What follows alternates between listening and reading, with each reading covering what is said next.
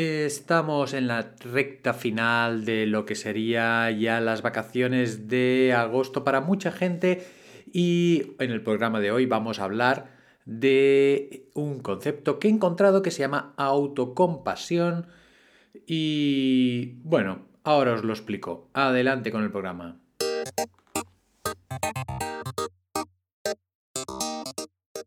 Estáis escuchando el podcast de Psicología, Comunicación y Crecimiento Personal de Joan Contreras. Bienvenidos.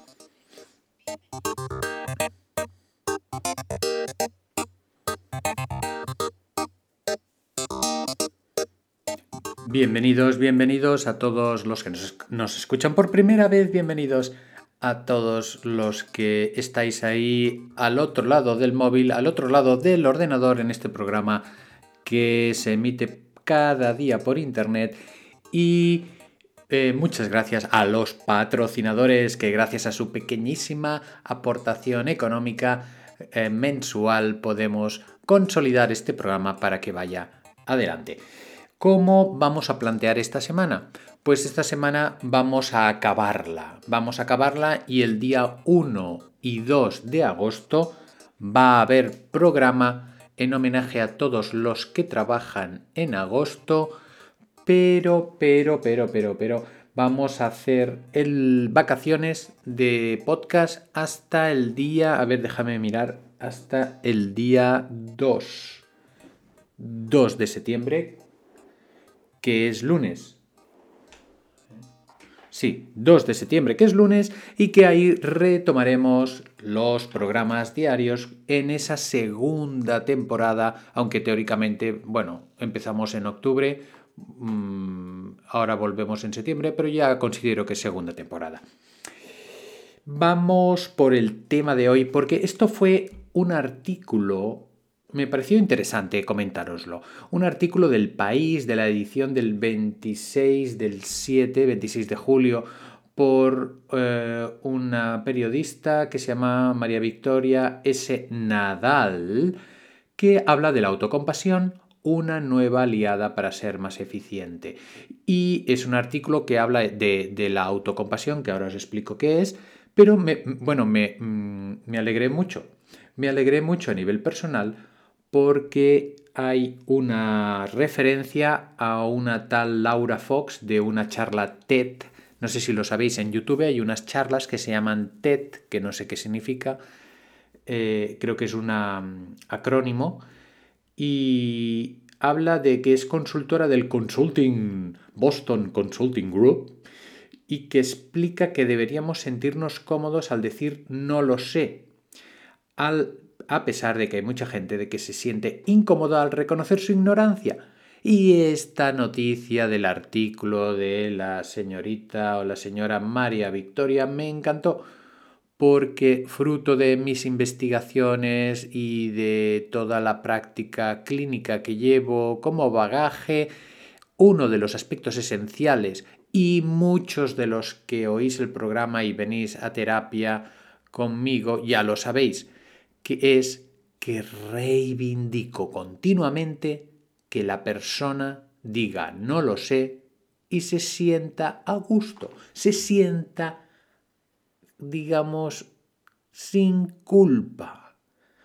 El no lo sé lo reivindico una y otra vez en las sesiones para que la persona sea capaz de asumir su ignorancia, su, su punto de partida.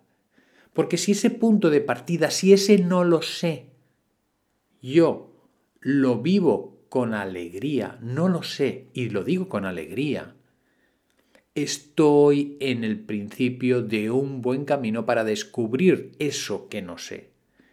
Ahora, si ese no lo sé, yo lo vivo con culpa, pues madre mía, pues cómo empezamos ese camino de aprendizaje, ¿verdad? Hay que remontar esa culpa y hay que remontar lo que sea.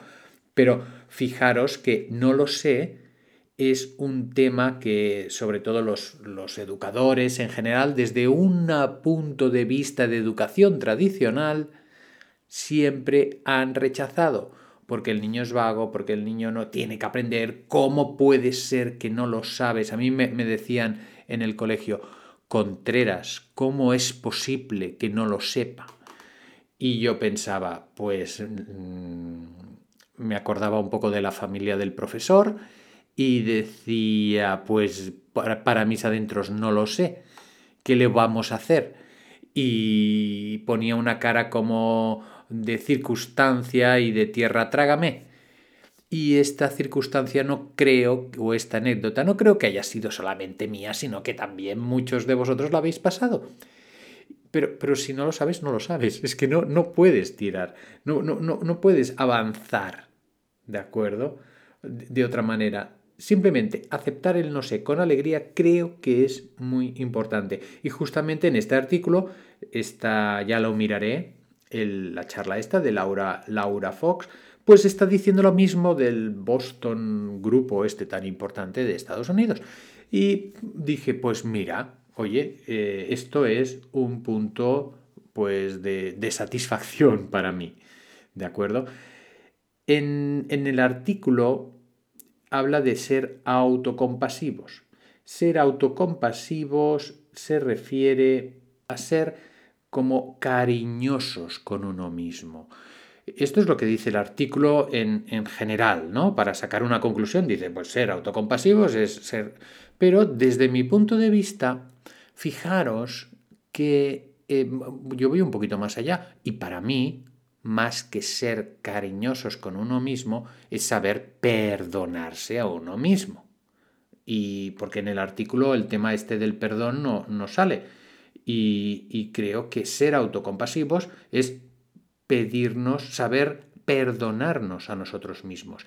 Y en ese tema del perdón me tengo que referir al podcast 157 del 30 de mayo que ya empezaba a hablar de ese tema, del perdonarnos a nosotros mismos. ¿Por qué? Porque en aquel podcast dije una frase que es eh, pedir perdón es de inteligentes. Saber perdonar es un acto de nobleza y perdonarse a uno mismo es un acto de inteligencia.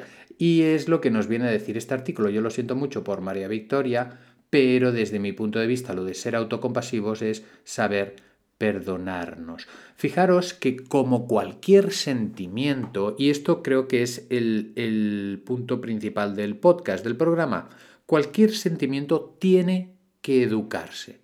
Los sentimientos tienen que educarse. ¿Por qué? Fijaros en el tema este del perdón. Cuando yo le digo a un niño, mmm, pide perdón, y entonces el niño dice, bueno, perdón, ¿no? Porque ha hecho algo mal a un compañero, a una compañera, vale, perfecto. Pero luego el niño le coge el truco. Y entonces dice, va, pídele perdón, perdón. Y ves que le pide perdón, pero vamos a ver, ahí no hay sentimiento, ahí simplemente hay un acto reflejo de decir una palabra para quedar bien y quitarte el marrón de encima. Y ahí es donde decía en el podcast 157 también la, necesidad de un acto de reparación. Si os acordáis, si alguien quiere volver a, a, escucharlo, es el número 157 y ponía una anécdota divertida de cómo se podía perdonar una infidelidad en un matrimonio. Y, no lo voy a relatar aquí porque ya, ya lo hice en ese podcast, ¿no?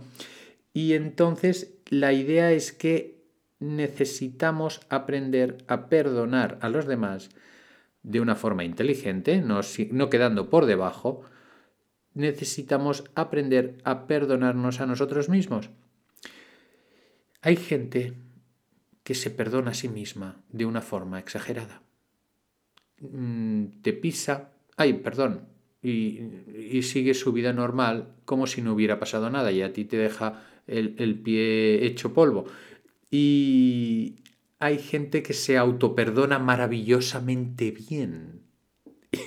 que, tan bien que lo hace súper rápido y lo hace, bueno, que, que eh, el, su error casi no aprende de él, ¿verdad? No admite, pero y se perdona y, sigue, sigue por, por, su lado, ¿no?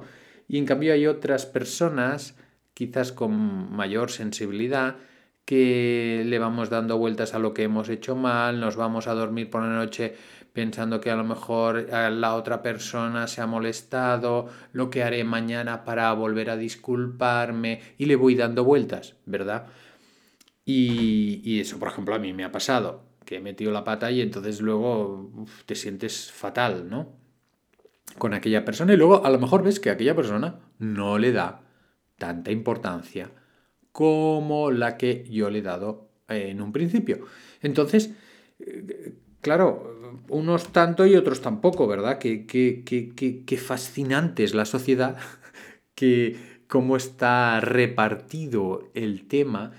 Y ya os digo, los sentimientos, y en este caso estoy hablando del perdón, pero podría hablar de otro sentimiento, necesitamos, en función de nuestra personalidad, saber manejarlos, saber cómo puedo reaccionar, aparte de lo que ya socialmente nos dan, hay que pedir perdón, vale, correcto. Pero aparte, yo necesito trabajarme ese tema. Y en este caso, los que em, no son tan sensibles tendrían que trabajarse lo de, lo de currarse, lo de, lo de hacer una reparación del daño. Y los que quizás le damos excesiva importancia, lo de perdonarnos a nosotros mismos, como dice el artículo, ¿no? de ser autocompasivos. Y es algo que a veces cuesta mucho. Para las personas que tenemos una cierta sensibilidad, esto de ser autocompasivos y perdonarnos a veces cuesta porque la culpa puede entrar en terrenos que no le pertocan y puede hacer conexiones y puede hacer mm, pensar a la persona de una forma negativa fácilmente sobre ella misma. Y esto nos lleva a mm, autoestima negativa. Fijaros, qué sencillo. Bueno, qué sencillo. Para mí, cuando lo explicas en sencillo, cuando lo vives, es muy, muy complicado. Nos vamos al minuto 12 vamos a hacer la reflexión del día. No sé si ha quedado muy claro el tema este, pero la idea principal es esa, que los sentimientos es necesario educarlos cuando somos adultos, autoeducarnos en estos sentimientos y en este que nos pertoca hoy, que es el de perdonarnos a nosotros mismos, tenemos algunos que aprender. Vamos por la reflexión del día. Inspiramos, llenamos nuestro cuerpo del oxígeno del aire que nuestros pulmones recogen en nuestros alveolos pulmonares y vamos a pensar en los días de vacaciones que vamos a estar en la playa o en la montaña o en casa, o, pero vamos a desligarnos de todas las tareas profesionales que nos caracterizan durante todo el año.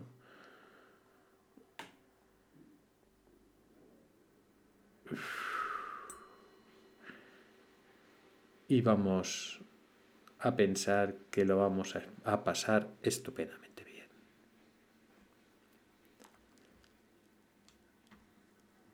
Hasta mañana.